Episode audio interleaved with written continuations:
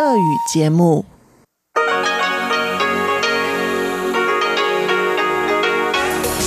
эфире Международное радио Тайваня. Здравствуйте, дорогие друзья! В эфире Международное радио Тайваня. В студию микрофона Чечена Кулар. Сегодня 17 мая, пятница.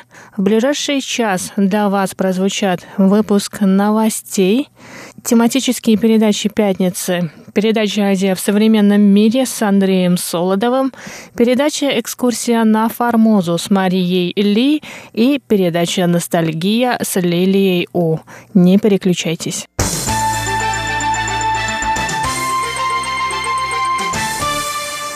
Итак, дорогие друзья, мы начинаем выпуск новостей.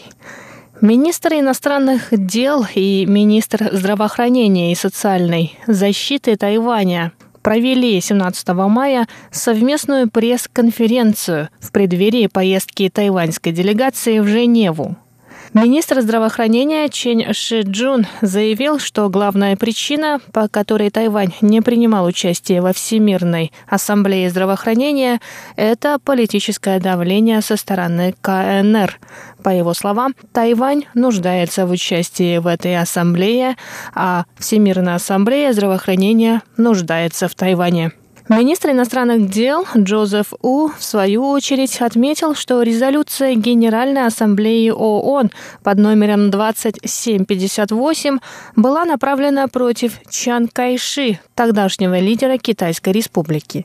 По мнению У, эта резолюция, согласно которой право представительства в Организации Объединенных Наций перешло от Китайской Республики к Китайской Народной Республике, не касается Тайваня. У добавил, что Тайвань – гордая демократическая страна, а демократия принадлежит тайваньскому народу.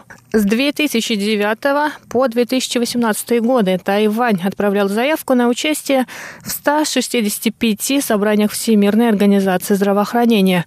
Однако тайваньские представители могли принять участие лишь в 49 из них. Процент отказа в участии составил 70%. По словам Джозефа У, чем больше власти Китайской Народной Республики будут оказывать давление на другие страны, тем больше стран будет поддерживать Тайвань. К этому моменту письма с поддержкой в адрес Тайваня во Всемирную организацию здравоохранения направили члены правительств и парламентов ряда стран Европейского Союза, Балтийских стран, стран Латинской Америки, Европарламент и Мексика.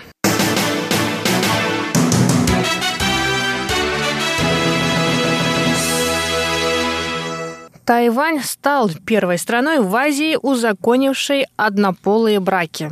Законодательный юань Китайской республики Тайвань утвердил 17 мая во втором чтении закон об исполнении исполнительного акта интерпретации судебного юаня номер 748. Большая часть депутатов тайваньского парламента от правящей демократической прогрессивной партии проголосовала за принятие этого закона. Новый закон вступит в силу 24 мая. Согласно этому закону, двое лиц одного пола, достигшие 18 лет и решившие ввести совместную жизнь и установить близкие эксклюзивные отношения, могут зарегистрировать брачный союз в административных органах власти. Закон также разрешает одному из супругов усыновлять кровных детей другого. Однако в случае, если один из супругов усыновляет ребенка до заключения брака, другой супруг не может его усыновить. Регистрация брака будет считаться законной при наличии письменного согласия и подписи не менее двух свидетелей. Партия «Новой силы» предложила разрешить усыновление приемных детей одного из супругов другим, а также внести в закон статью о возможности заключения однополых браков на Тайване иностранным гражданам. Однако эти изменения не были включены в окончательный законопроект, который законодательный юань одобрил 17 мая. 14 и 17 мая, в дни обсуждения этого законопроекта, депутатами парламента перед зданием законодательного юаня прошли митинги сторонников этого закона. 17 мая В первой половине дня перед зданием парламента собралось более 40 тысяч человек, которые, несмотря на проливной дождь, пришли выразить свою позицию по поводу законопроекта о заключении однополых браков. Напоминаем, что 24 мая 2017 года судебный юань постановил, что правительство Тайваня должно принять закон об однополых браках к 24 мая 2019 года.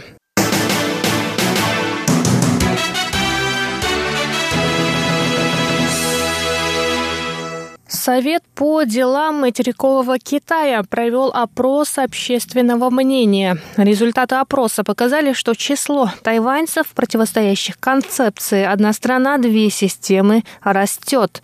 По результатам исследования, проведенного с 10 по 12 мая, 83,6% граждан Тайваня не принимают концепцию, которую навязывают власти Китайской Народной Республики. Два месяца назад в аналогичном опросе выступили против этой концепции 79% тайваньцев. В этот раз лишь 5,6% опрошенных согласны, чтобы Тайвань стал административной единицей КНР. 10,9% воздержались от ответа. 8 из 10 опрошенных также считают, что военное давление на Тайвань со стороны КНР неприемлемо. 72% тайваньцев одобряют позицию президента Тайваня Цай Инвэнь, которая выступает против концепции «одна страна, две системы». 75% участников опроса хотят, чтобы тайваньское правительство внесло изменения в законы, касающиеся национальной безопасности и отношений с КНР. Действия правительства по защите суверенитета демократии поддерживает 78% опрошенных. В преддверии Всемирной ассамблеи здравоохранения, в которой Тайвань не может принимать участие, составители опроса также попросили тайваньцев оценить действия правительства на международной арене. Большая часть опрошенных считает, что правительство Тайваня ведет правильную политику в отношении других стран мира.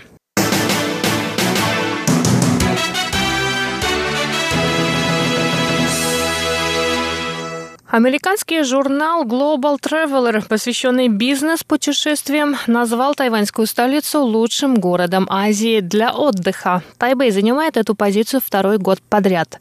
В рейтинг лучших мест для отдыха также попали Сеул, Сингапур, Токио, Пхукет, Гонконг, Бангкок, Хошимин, Осака и Бали. И на этой позитивной ноте выпуск новостей подходит к концу. Новости этой пятницы для вас подготовила Чечена Колор. А я с вами на этом прощаюсь. До скорых встреч на волнах Международного радио Тайваня.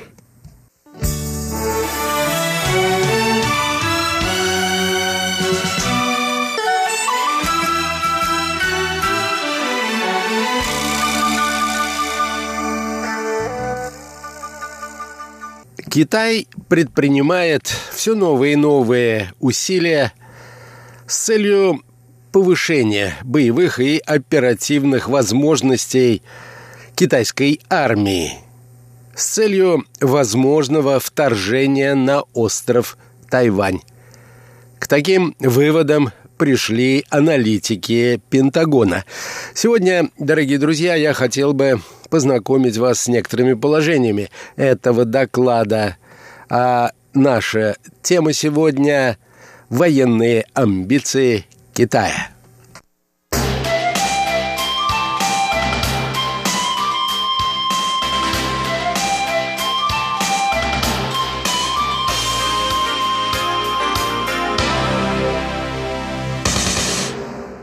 Согласно докладу военного ведомства Америки, Пекин проводит военные реформы и увеличивает инвестиции в военный потенциал, предполагающий ряд вариантов военного присоединения острова Тайвань. Насколько эти сценарии реалистичны – обсуждают военные аналитики. Китай, по версии Пентагона, планирует возможное вторжение на Тайвань. Варианты проведения этой операции многочисленны, начиная от воздушной и морской блокады острова до полномасштабного военного вторжения, хотя последний вариант указывают военные аналитики потребует значительного увеличения числа десантно-высадочных средств. Такие выводы следуют из последнего ежегодного доклада о военной мощи Китая, который был опубликован не так давно Министерством обороны Соединенных Штатов. В докладе содержится информация о том, что усилия китайской армии направлены на формирование более дееспособных бригад и батальонов так называемого модульного типа, а увеличение боевого состава армейской авиации и создание двух новых воздушно-десантных бригад также предоставляет больше возможностей для успешного проведения возможного вторжения на остров Тайвань. Вооруженные силы Китая, кроме того, предприняли усилия по увеличению возможностей переброски войск по воздуху, реформированию воздушно-десантных войск и созданию в составе ВДВ подразделений, которые предназначены непосредственно для захвата ключевых объектов на острове с целью обеспечения последующей высадки основных сил десанта.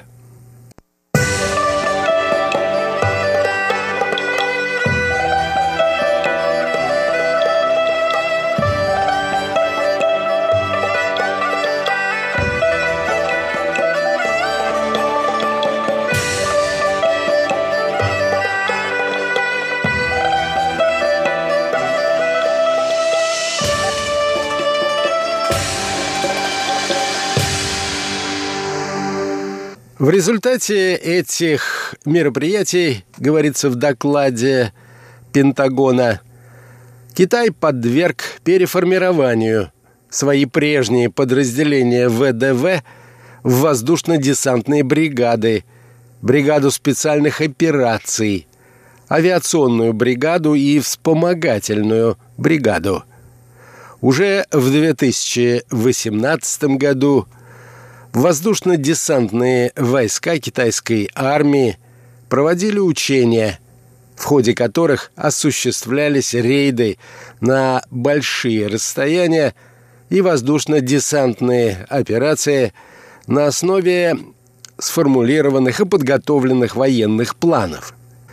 В конце 2016 года в НУАК были также созданы объединенные силы тылового и технического обеспечения, основной целью которых является обеспечение стратегической операции, подобной той, которой может оказаться вторжение на Тайвань. По версии американских военных аналитиков, эти реформы позволят более эффективно решать вопросы тылового и технического обеспечения подобной операции. Посредством этого механизма необходимые материальные средства, вооружение и военная техника будут поставлены войскам НОАК в установленные сроки – для этого должна быть проведена необходимая интеграция военного и гражданского секторов экономики. Не так давно созданные силы стратегической поддержки НОАК должны отвечать за применение сил радиоэлектронной борьбы и киберопераций во время чрезвычайной ситуации на Тайване, захватывая и поддерживая информационный контроль на поле боя в современной информационной войне. В докладе Пентагона также подчеркивается, что НААК, вероятно, все еще изучает вопрос, как реформировать национальные вооруженные силы для более полной интеграции информационных операций и возможностей всех видов разведки на уровне театра военных действий в целом. Однако при этом подчеркивается, что структурные реформы уже устранили самые большие препятствия на пути интеграции этих стратегических возможностей. Тем не менее, в докладе Министерства обороны США поднимаются вопросы о нынешней способности Китая осуществить подобное полномасштабное вторжение. Отмечается, что несмотря на прогресс в качестве и количестве своих надводных боевых кораблей и подводных лодок, военно-морские силы Китая за последние годы приобрели лишь сравнительно небольшое количество десантно-высадочных средств. Это, по мнению авторов доклада, указывает на то, что в ближайшем будущем основное внимание Пекин все же будет уделять экспедиционным миссиям меньшего масштаба. Для полномасштабной высадки на побережье Тайваня потребуется существенно большее число средних и танкодесантных кораблей.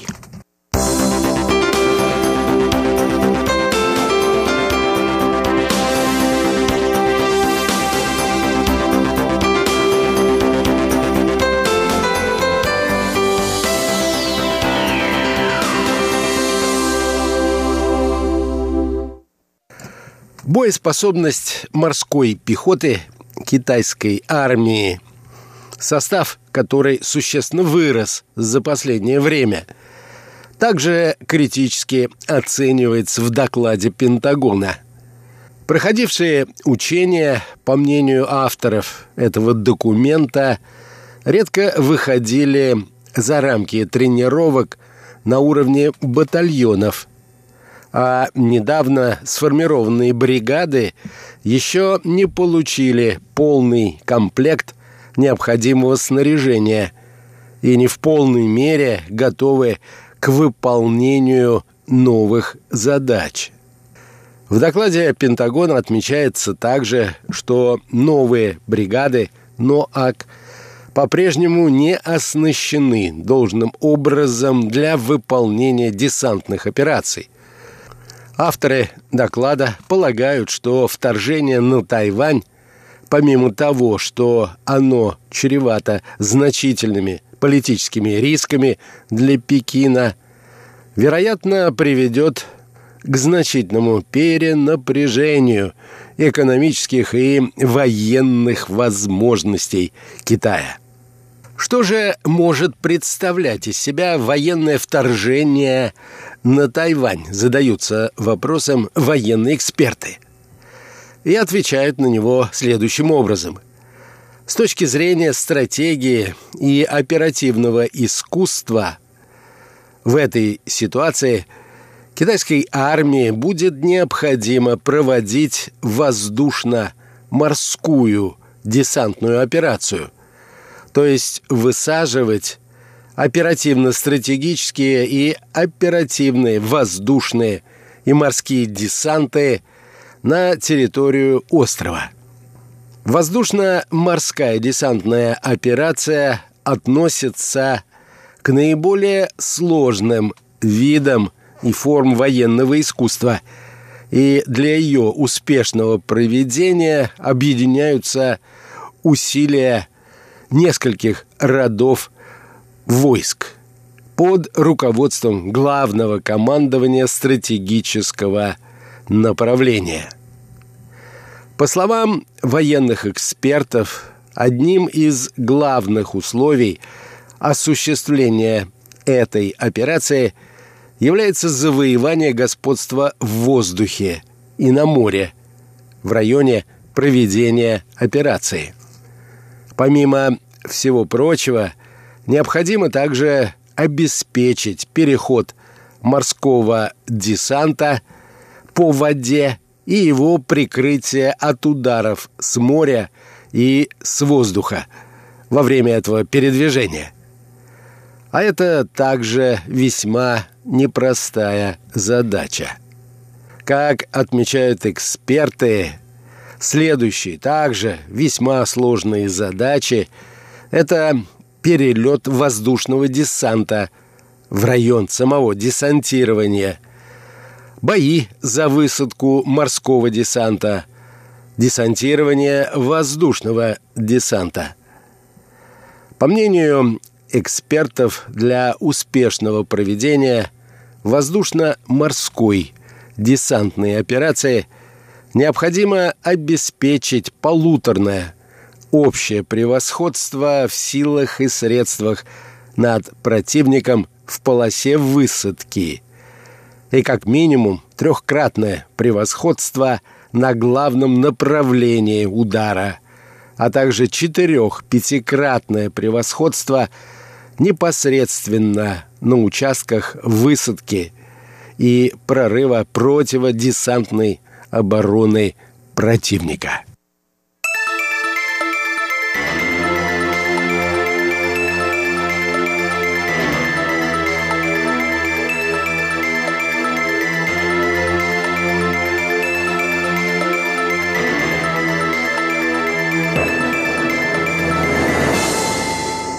Для захвата такого немаленького острова, как Тайвань, в состав воздушного десанта необходимо включить как минимум несколько воздушно-десантных дивизий и бригад, а в состав морского десанта не менее пяти-семи общевойсковых дивизий, а также соединения части морской пехоты – и это только для захвата одного или двух плацдармов в полосе высадки.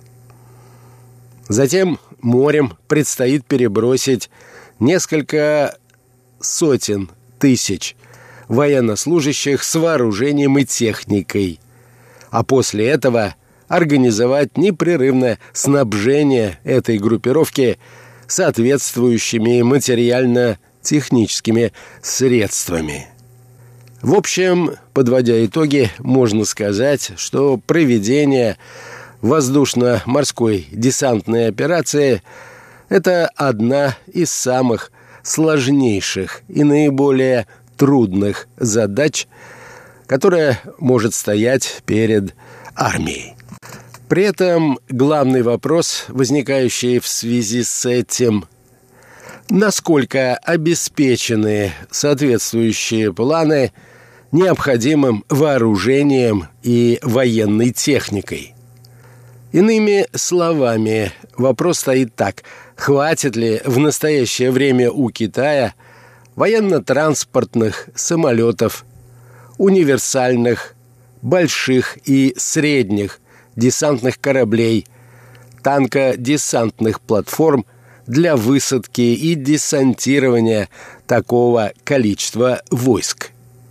Кроме этого, необходимо принимать в расчет следующее. Смогут ли военно-воздушные и военно-морские силы Китая завоевать полное господство в воздухе и на море в районе проведения операции? Ибо без этого любая операция подобного рода обеспечена на провал. Тому же следует учитывать, что расстояние от материкового Китая до острова Тайвань составляет примерно 150 километров, а это немало. К слову говоря, во время проведения операции по высадке войск союзников в июне 1944 года во Франции десантным отрядом от английского Саутхэмптона до побережья Нормандии предстояло пройти примерно такое же расстояние, а от остальных пунктов погрузки еще больше. Можно весьма долго перечислять типы и проекты десантно-высадочных средств Китая, их количество и возможности, боевой и численный состав вооруженных сил Китая. Однако, как указывают эксперты, в качестве главного вывода следует принять следующее.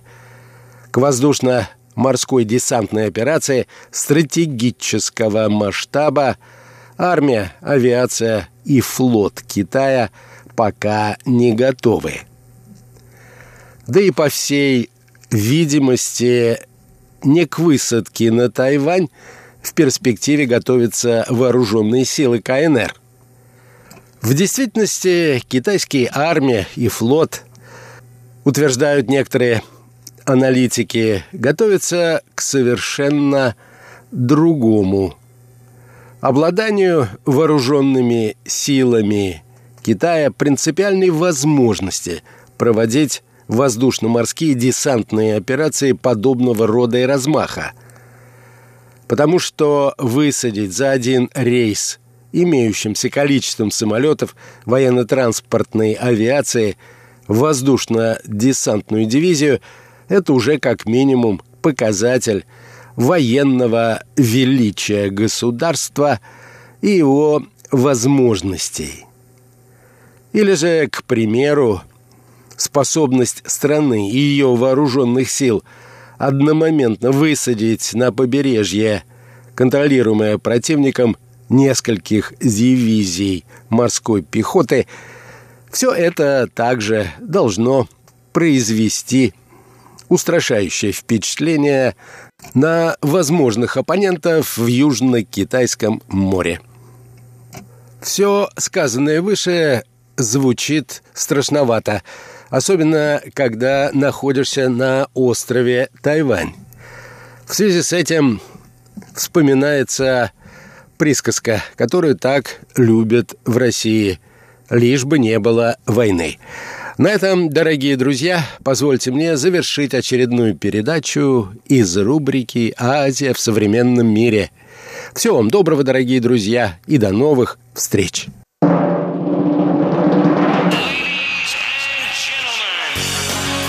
В эфире Международное радио Тайваня.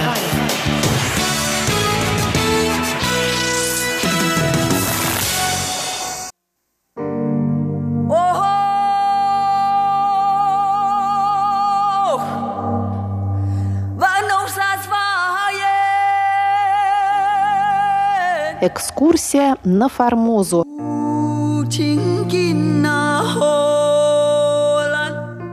Программу Международного радио Тайваня продолжает седьмая передача из цикла «Экскурсия на Формозу» из архивов Международного радио Тайваня. У микрофона Мария Ли.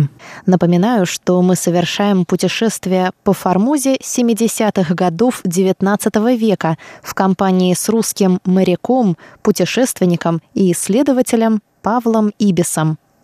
В 1876 году записки Павла Ибиса были опубликованы в журнале «Морской сборник». В прошлой передаче мы рассказывали о встрече Ибиса с аборигенами племени Пилам или Пуюма. Ибис довольно подробно описывает внешность, одежду, оружие и некоторые обычаи аборигенов. Сами аборигены испугались белого пришельца, но потом, выпив рисовой водки, подружились с ним.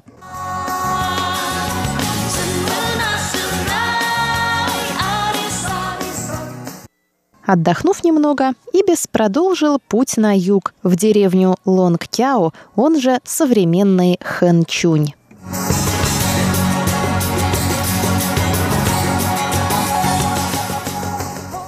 Дорога от Ламсиу до деревни Гонгканг. Oh, Был уже пятый час, когда я отправился далее. По дороге мы встречали вооруженных китайцев, человек 20-30 вместе, которые выражали свое удивление, видя, что нас только четверо. По этой дороге до самого Лонгтяу китайцы ходят только значительными толпами и всегда вооруженные.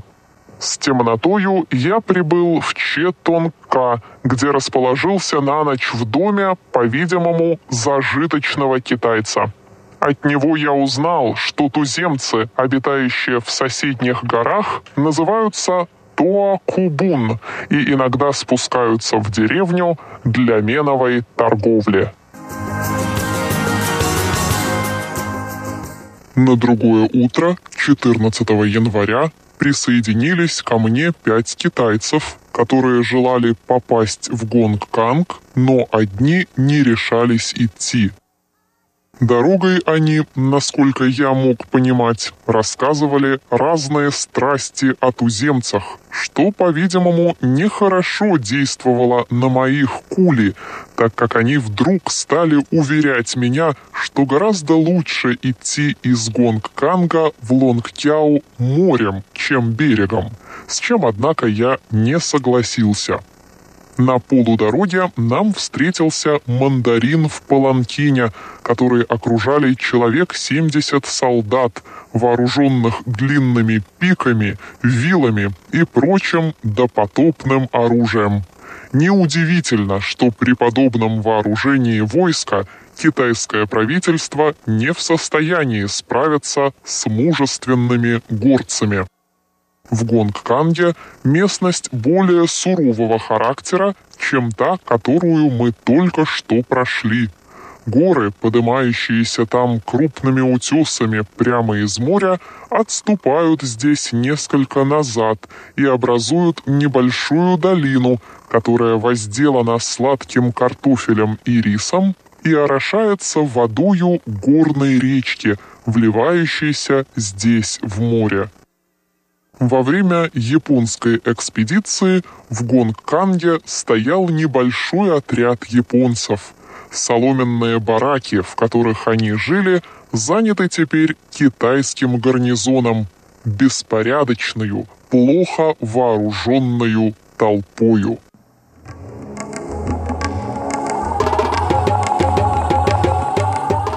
Встреча с туземцами племени Сапрек. Сапрек – это одно из названий аборигенного племени Пайван, проживающего в горах южной и юго-восточной частей Тайваня. Пайван – третий по численности коренной народ Формозы.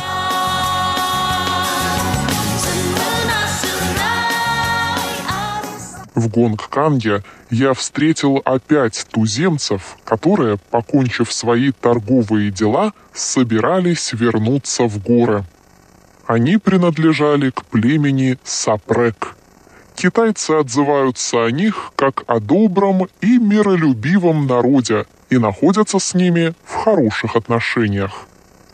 Угощая их водкою и свининою, любимым для них лакомством, я сошелся с ними так хорошо, что после недолгого колебания они согласились взять меня с собою с условием дать приличный подарок Таурангу и водки на всю деревню. Я, конечно, согласился, и в полдень мы оставили Гонг-Канг. Со мною был один только переводчик и необходимейшие вещи. Дорога в их территорию.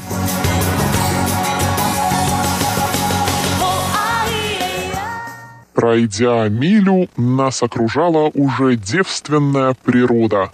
Горы и берега реки, по которым мы шли, были покрыты густым лесом, фантастически переплетенным могучими лианами и связанным ими в одну сплошную массу.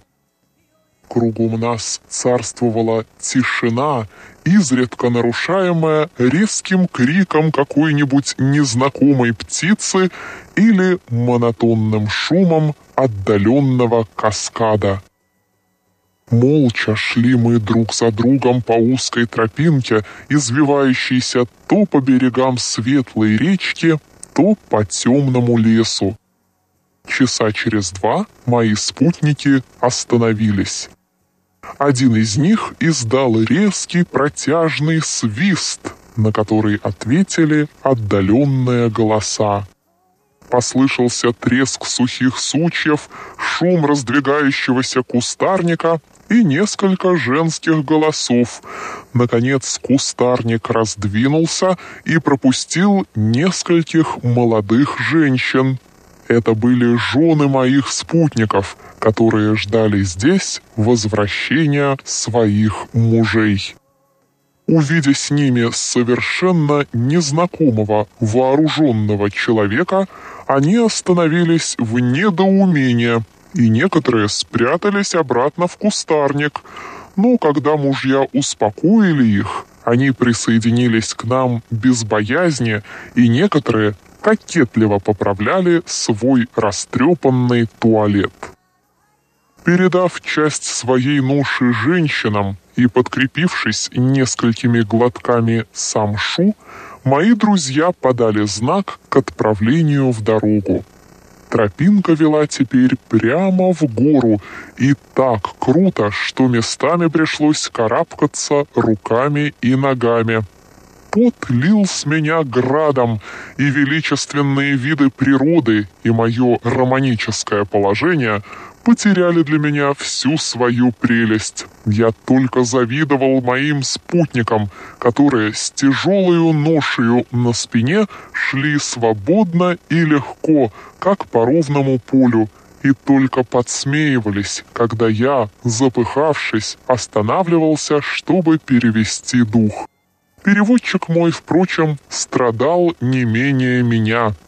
Так поднялись мы слишком на одну с половиной тысяч фут и перевалились через хребет. Перед нами лежала теперь долина, узкая, дикая и мертвенно спокойная. Молодой малаец Каранбау, более других ласковый ко мне, остановился здесь на минуту и, обведя рукою всю долину, с гордостью произнес «Сапрек».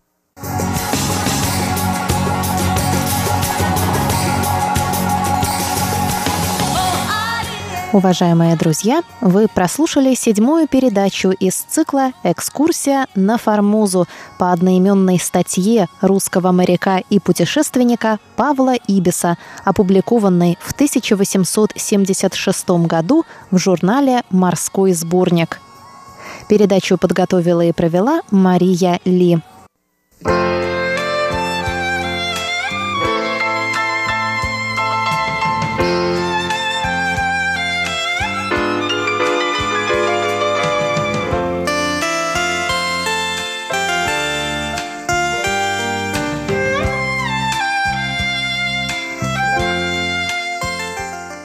Здравствуйте, дорогие друзья! В эфире Международное радио Тайваня. Вы сейчас слушаете передачу «Ностальгия». Сегодня давайте познакомимся с замечательным певцом Йоу Хонг Мин. Йоу Хонг Мин родился в 1968 году. После учебы он начал петь в барах, чтобы зарабатывать на жизни – Любовь к музыке появилась именно в этот период.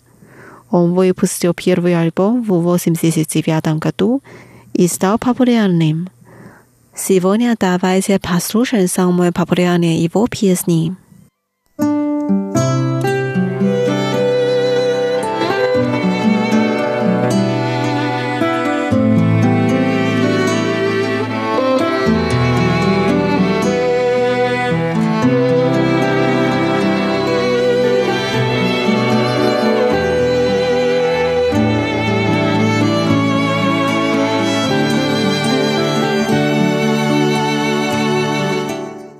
Первая песня называется «Ся ша».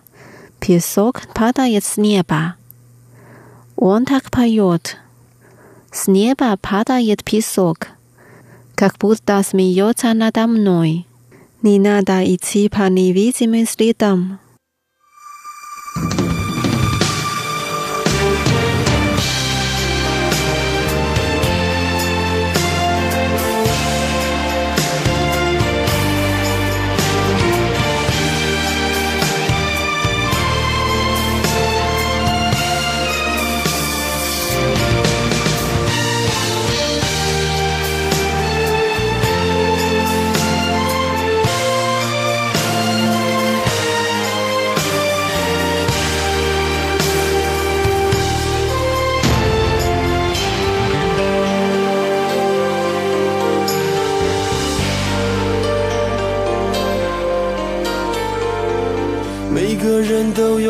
法忘记的人，思念会像细沙穿过你的灵魂，轻轻开了门，只有风雨声。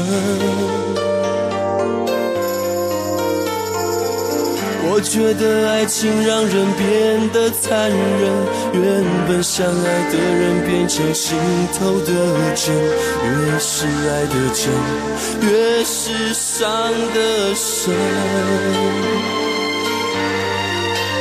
就像黑夜和白天相隔一瞬间，说再见，再见面也只有明天。天空啊，下着沙，也在笑我太傻，你就别再。追寻看不清的脚印，天空啊下着沙，为我牵挂，把爱葬在沙里，还有你的消息。你走了就走了，不要。想起，风走了，沙走了，不要想心。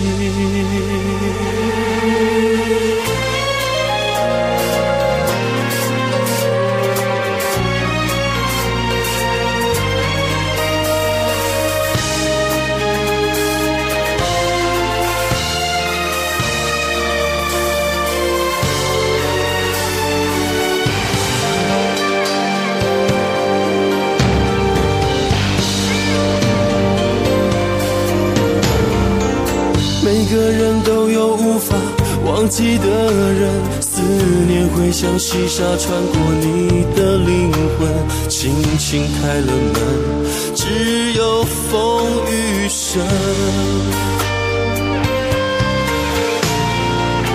我觉得爱情让人变得残忍，原本相爱的人变成心头的针，越是爱的真，越是伤的深。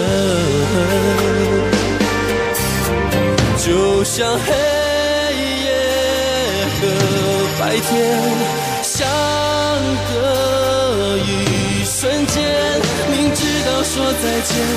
再见面也只有明天。天空啊，下着沙，也在笑我太傻。你就别再追寻看不清的脚印。天空啊，下着沙，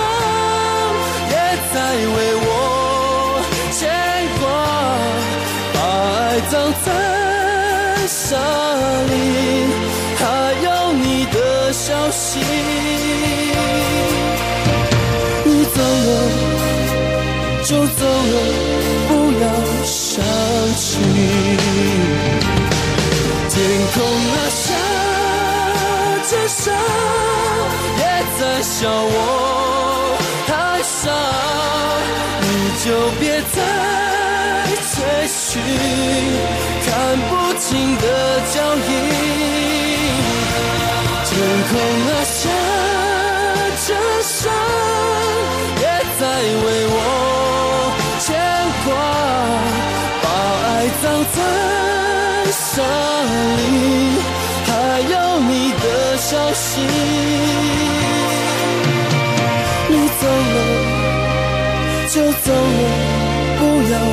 第二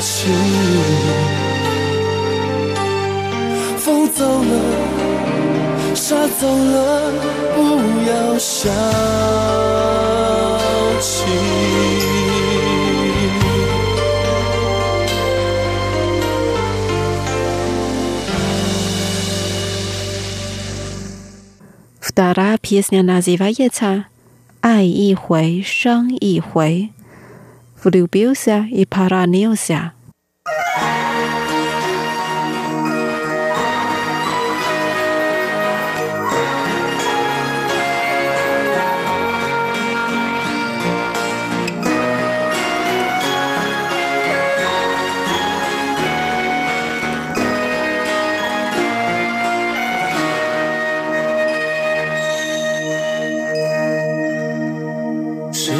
深埋藏未尽的情缘，就像一切不曾改变。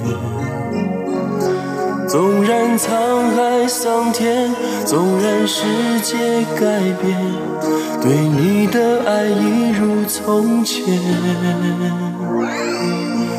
你的誓言还在我耳边，你的身影越走越远。总有不断想起你微泪的双眼，仿佛过去只是昨天。总爱一回伤一回梦难圆，你的笑在风中若隐若现，忘记你需要多少年。爱已冷，心已倦，情却难眠。总爱一回伤一回梦太甜，才让你夜夜占据我心间。似梦似醒在这深夜，往事渐渐蔓延。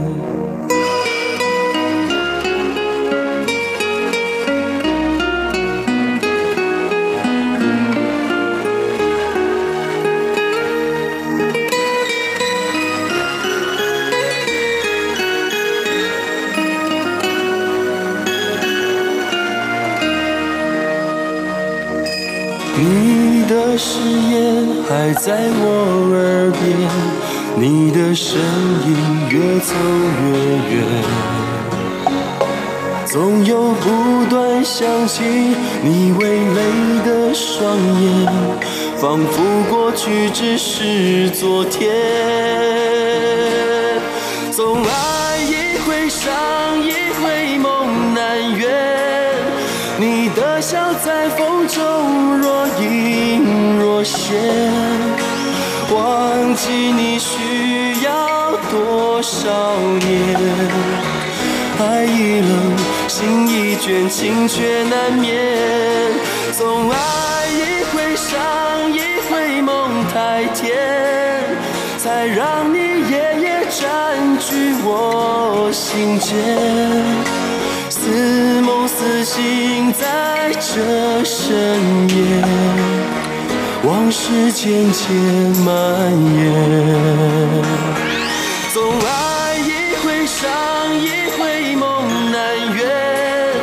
你的笑在风中若隐若现，忘记你需要多少年？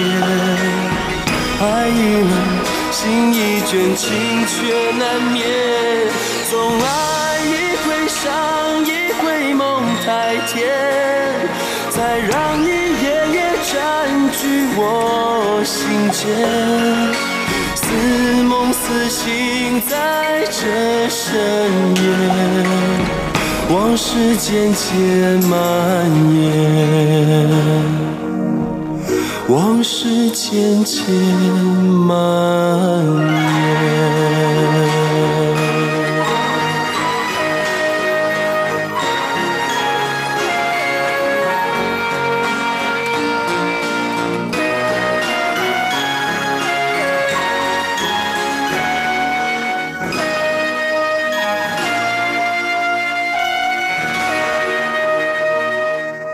Dalsze my posłuchajem pieśnią pod nazwaniem Lien Shang Lin Yiga Ren. Ty polubila drugowa.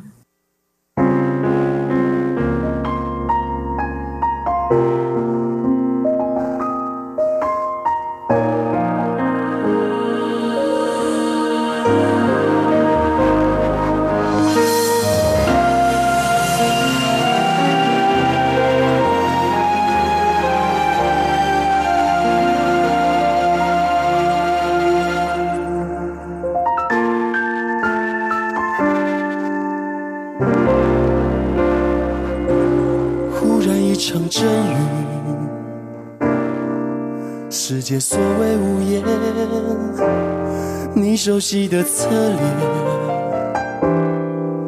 回头就在眼前。一分神丢了手里烟，坠落了燃烧的岁月，让画面再接回从前，省略了昨天的昨天。后来的你好吗？比较快乐吗？我应该高兴吧，却又说不上话。雨打湿你右边的肩，泪划过我左边的脸，这就是唯一的关联。当爱是仓促的句点，你曾是我吻过，我爱过，也伤过。拥有过却错过的情人，这样太残忍。你现在总是可以保持陌生。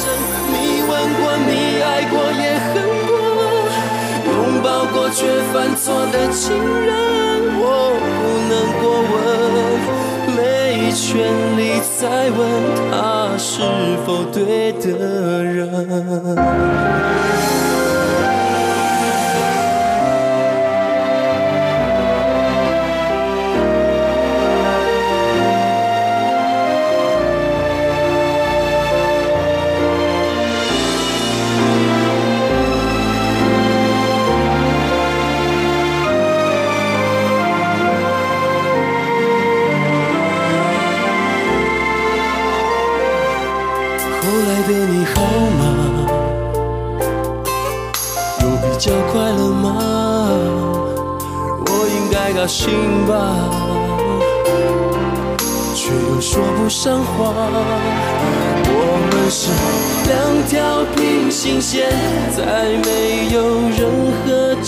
差点，只留下心酸的感觉。当爱是仓促的句点，你曾是我吻过，我爱过，也伤过，拥有过却错过的情人。这样太残忍，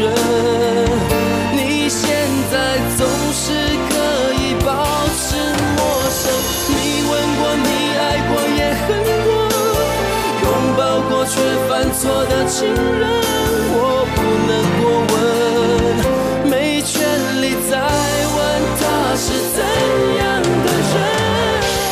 非要等到爱远走，分两头，才知道多不舍你。走，留在午夜梦回醉，掏了心，伤心对自己说，非要等到爱远走，分两头，才知道谁都怕寂寞。一直有句话要说，你是我今生今世的守候。你曾是我吻过。我爱过也伤过，拥有过。却错过的情人，这样太残忍。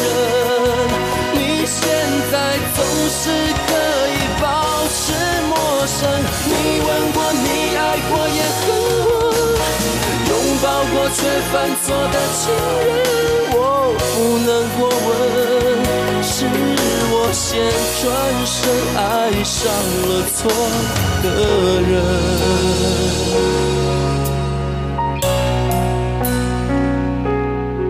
脸上一个人。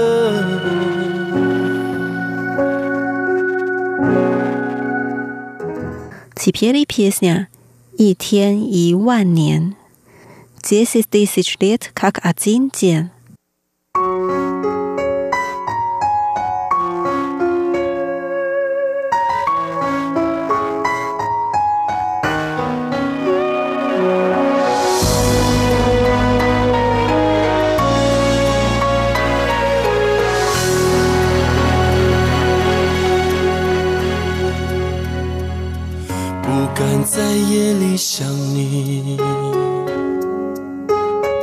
想到人无法入睡。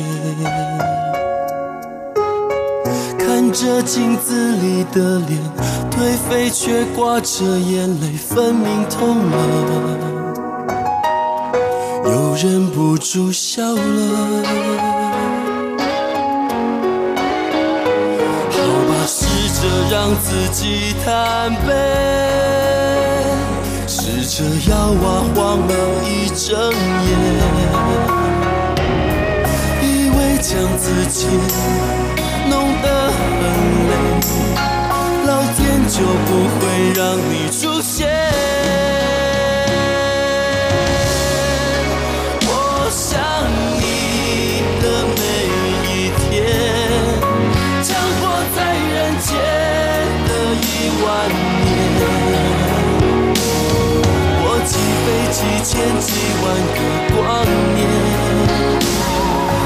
找一个叫永远的终点。我想你的每一天，将活在人间的一万年。我流浪在春来秋去之间，却将整个寒冬塞进了心里面。